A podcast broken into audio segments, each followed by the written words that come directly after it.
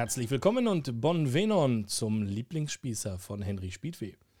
Ich bin Henry Spiedweh, Autor aus Berlin, Eberesche im keltischen Baumhoroskop, erfolgloser Promotionsstudent und euer Lieblingsspießer. Das Fundstück.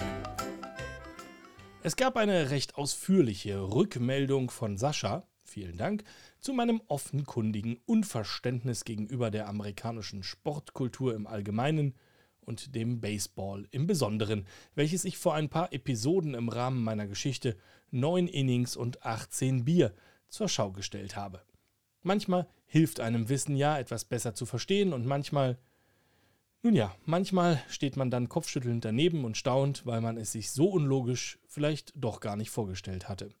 Ich will euch gern teilhaben lassen an meinem Erkenntnisgewinn und dann könnt ihr selber entscheiden. Alles ganz logisch oder alles großer Quatsch.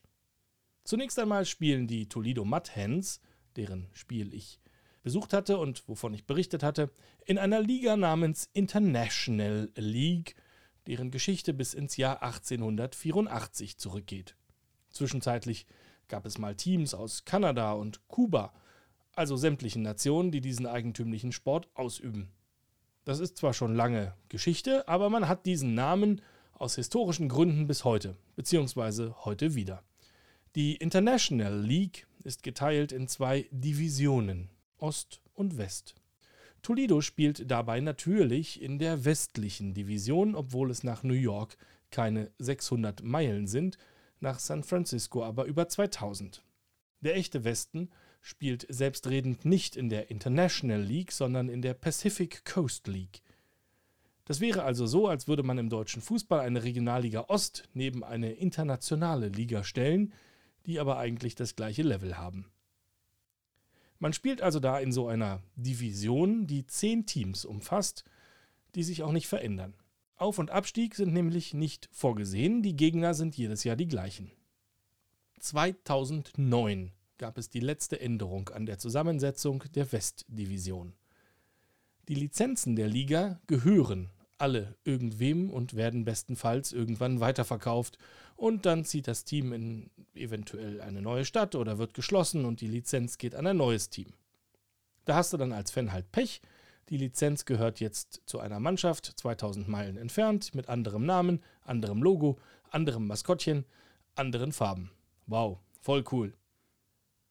Die Mud Hands hatten sozusagen Glück in den letzten Jahrzehnten. Ihre Lizenz wurde zwar auch mehrfach verkauft, sie blieben als Team aber immer am gleichen Standort mit gleichem Namen bestehen. Die Lizenzen im unterklassigen Baseball gehören heute zu 100% größeren Mannschaften. Und aktuell gehören, ja man muss das wirklich so sagen, die Mud Hands gehören den Detroit Tigers. Ob man als Mud Hands Fan dann automatisch auch ein wie auch immer geartetes Verhältnis zu den Detroit Tigers hat, das weiß ich noch nicht. Das wäre also so, als würde Rot-Weiß Erfurt RB Leipzig gehören und Germania Schöneiche Union Berlin. Und wenn Union dann keinen Bock mehr hat auf Schöneiche, dann spielt halt nächstes Jahr die Mannschaft in Bayern oder auf Sylt. So sind die Mud Hands auch entstanden als die Richmond Virginians 1965 von einem Tag auf den anderen umzogen nach Toledo. Damals gehörte man den New York Yankees, danach den Detroit Tigers, dann den Philadelphia Phillies, dann den Cleveland Indians, danach den Minnesota Twins und schließlich wieder den Tigers. Cool, oder? Also man spielt jedes Jahr die gleichen Mannschaften und kann nicht auf oder absteigen. Die Spieler, die toll sind, könnten eventuell zum Besitzerclub wechseln und diejenigen, die dort wiederum noch nicht gut genug sind, beim Farmclub geparkt werden. Hashtag Fanbindung und so. Und auch Identifikation. Ganz groß. So, und warum wird nun ein Spiel gleich eine ganze Woche lang jeden Tag wiederholt? Weil, haltet euch fest, Baseball sich in diesem Punkt ausgerechnet auf seine Tradition beruft. Früher war es ein beschwerlicher Weg von, sagen wir, Louisville nach New York, wenn man mit der Kutsche oder der Eisenbahn eine ganze Weile unterwegs war und dann spielte man halt gleich eine ganze Serie. Best of Five oder gleich Best of Seven. Also sieben Spiele und wer die meisten davon für sich entscheidet, der gewinnt die kleine Serie. Aus traditionellen Gründen hat man das bis heute beibehalten. Stressige Reiseplanungen, wie im modernen Fußball, wo man mittwochs in der Champions League in Barcelona ran muss, freitags im Ligapokal in Sheffield, Sonntag in der Liga in London und Dienstag im Weltpokal in Abu Dhabi, derlei fällt natürlich flach. Wer sich ernsthaft sieben gleiche Spiele in Serie anschaut, konnte ich aber auch noch nicht ergründen. Und wo liegt nun der Reiz im Ganzen? Angeblich darin, dass jede einzelne Szene wie ein Duell ist, Mann um Mann wie High Noon im Western. Das ist mir nach mehreren Bud Light leider entfallen.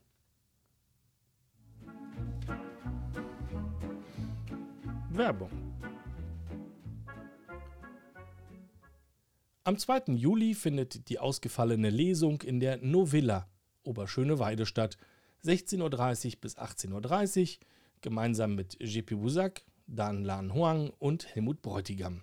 Der Eintritt ist frei. Bei schönem Wetter findet die Lesung im Garten der Novilla statt. 2. Juli, bitte notieren. Und am 17. und 18. September findet dann die nächste Buch Berlin statt, wo Speedway natürlich wieder einen Stand hat.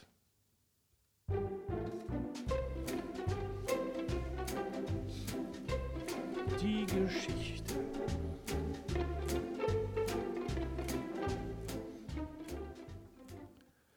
Heute habe ich für euch eine ganz, ganz neue Geschichte, unveröffentlicht und druckfrisch sozusagen.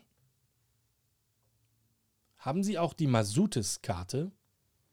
Mein Griechisch ist übrigens noch schlechter als mein Portugiesisch, Insofern klang das natürlich eigentlich eher so. Ich is kaitin Karta Masutis? Karta und Masutis hatte ich aber verstanden.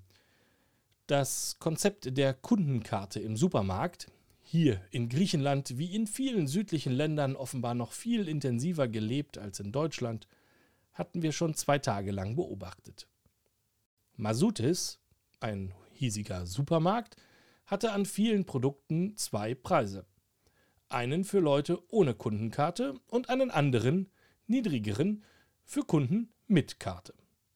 Gleich am ersten Tag hatten wir dies schmerzlich gelernt, denn unsere Monster Energy Drinks waren nicht etwa im Angebot für jedermann, nein, nur mit der Karte sparte man 30 Cent pro Dose.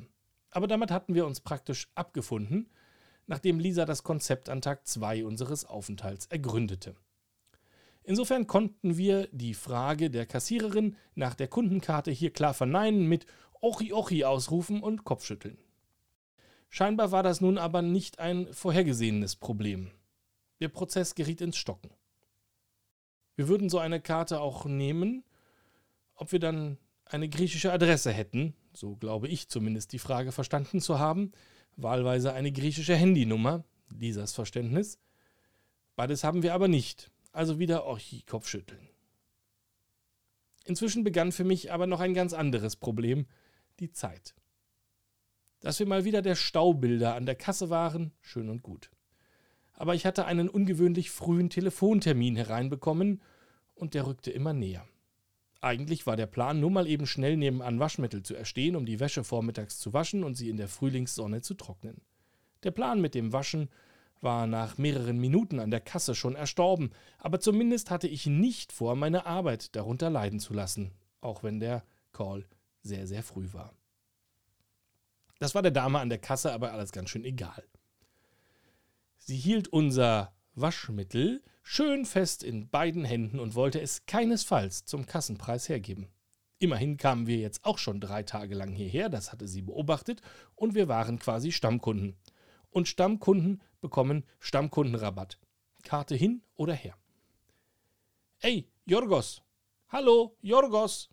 Jorgos, scheinbar ein Stammkunde, der noch länger als drei Tage kam, hörte schwer und verstand noch schwerer. Komm mal her, Jorgos! Jorgos schlürfte die paar Meter zur Kasse, wie nur ein griechischer Rentner schlürfen kann. Man sieht seine Telefonkonferenz dahinschwinden, während er versucht, sich zu bewegen. In der Zeit alleine wäre in Friedrichshain ein Kassiervorgang abgeschlossen worden. Ja. Nun musste natürlich zunächst einmal wortreich der Sachverhalt erklärt werden. Schau, diese armen Touristen, Waschmittel, keine Kundenkarte, kein Rabatt, gib doch mal deine Kundenkarte. Blick auf die deutsche Uhr. Ui, das wird eng. Endlich Jorgos findet seine Kundenkarte. Über den Scanner. Piept nicht. Nochmal. Piept nicht. Abtippen der Nummer. Blick auf die Uhr. Eieiei. Rückgabe der Kundenkarte an Jorgos, der sich bei uns bedankt oder entschuldigt. So genau kann ich das nicht sagen.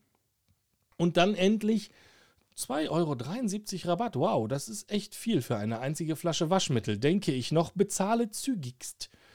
Bedanke mich so gut ich kann und wir laufen in Windeseile zurück. Kann ich nicht auch was tragen? fragt Lisa noch. Nein, dafür ist keine Zeit. Ich reiße mir lieber eine Wunde am Daumen wieder auf, die ich gestern mit einem unterschätzt scharfen Messer beim Feta-Schneiden unbedingt haben wollte.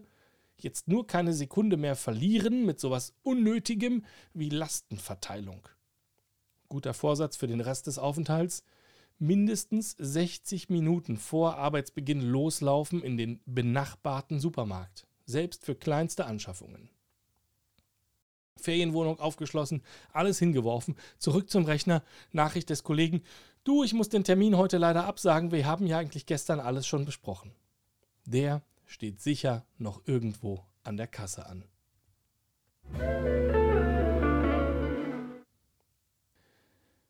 Ja, alle Bücher, Postkarten und die Videokonferenztasse könnt ihr unter speedway.de im Shop erwerben, sowie natürlich in jedem digitalen oder analogen Buchhandel eurer Wahl.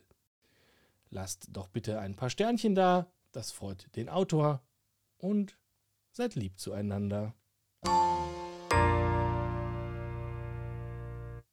Die Begrüßung war übrigens Esperanto. Text Henry Spiedweh, Ton und Schnitt der neue Roadcaster. Mit Dank heute an Mandy, Danilo, Ole, Tina, Alma, Malte, Pepe, Micha, Anni, Kete, Kati, Tim und Wiebke.